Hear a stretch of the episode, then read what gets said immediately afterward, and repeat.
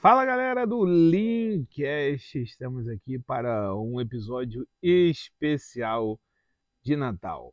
A gente vai ter os nossos episódios da, dessa nova temporada rolando, mas hoje a gente não poderia deixar passar em branco. É um especial de Natal com uma mensagem bem bacana para você. Está começando o Linkcast, o podcast de melhoria contínua da Escola do Bem.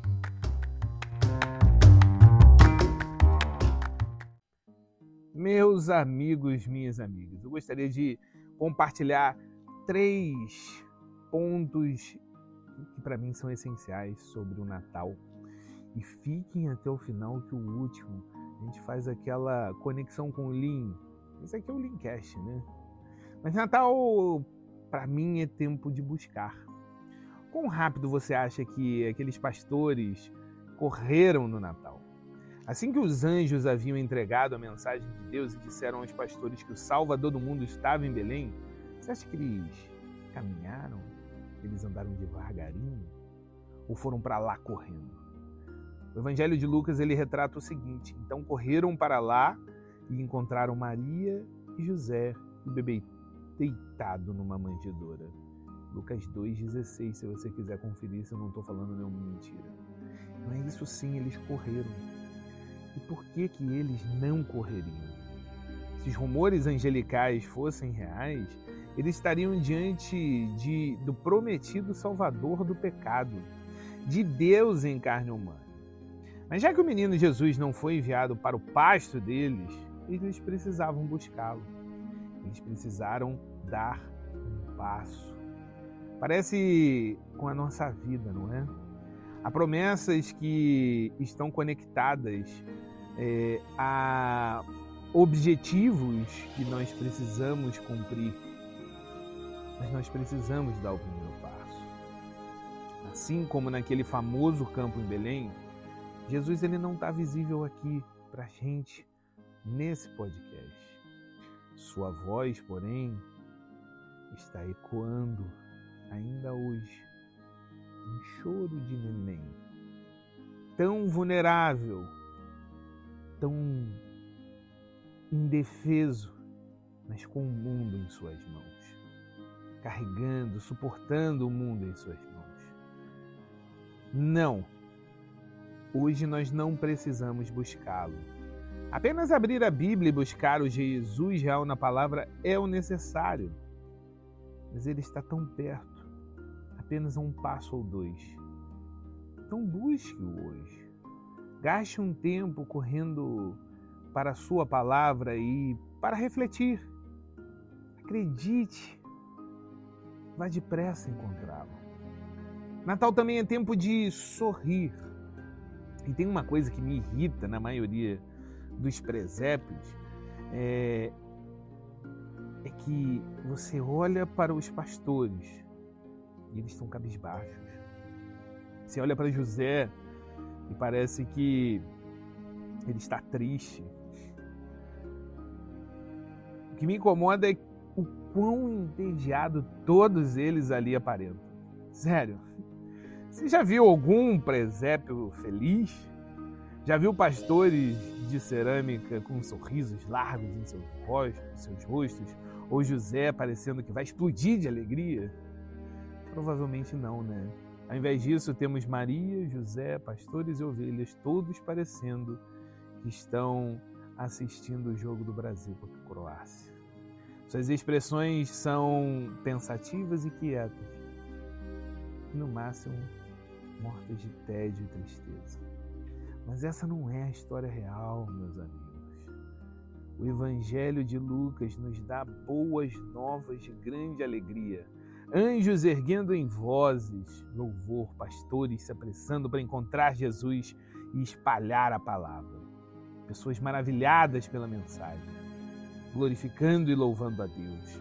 A única pessoa quieta na história parece ser Maria, que se guarda para refletir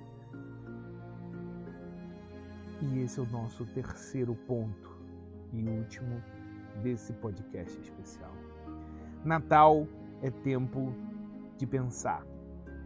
E aí a gente faz aquela conexão bacana com o Lean que a gente gosta, né? Seja claro, você está aqui no podcast de Lean, você já ouviu falar de Sakishi Toyoda e Taishi Eles foram os criadores e aqueles que popularizaram uh, o que ficou chamado uh, como metodologia dos cinco porquês. Um método que envolve pensar profundamente nos problemas complexos ou não, em situações que às vezes parecem confusas. Eles descobriram que quando eles forçavam a perguntar o porquê, cinco vezes seguidas ou mais, né?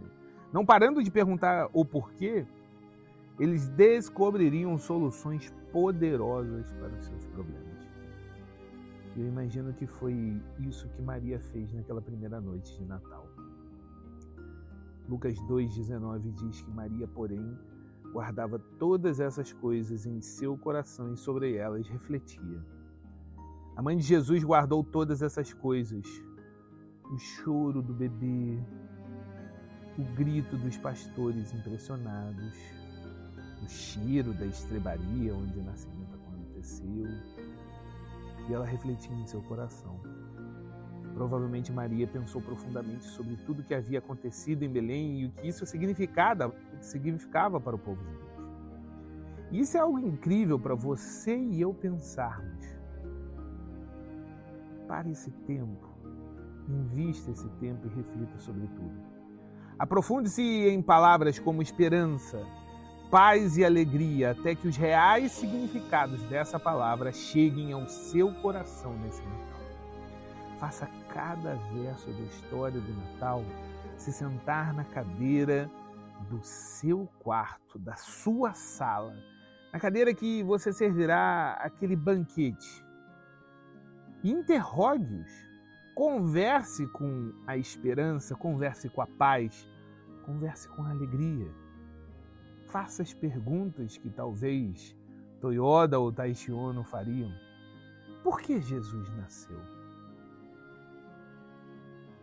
Por que nós precisávamos ser salvos?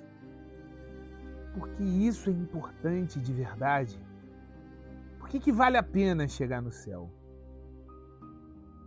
De repente você vai chegar na última pergunta, né? Por que estar com Deus é a melhor coisa imaginável?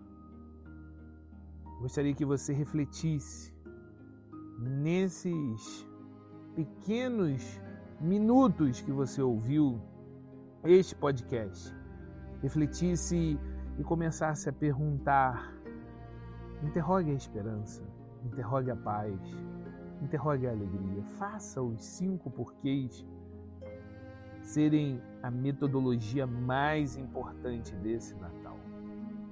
E até o fim, dessa reflexão, você com certeza terminará com as boas novas que causam grande alegria assim como os anjos prometeram. Nós do Linkcast da Escola do Bem desejamos a você um feliz Natal e um excelente Ano Novo. Até a próxima e um grande abraço.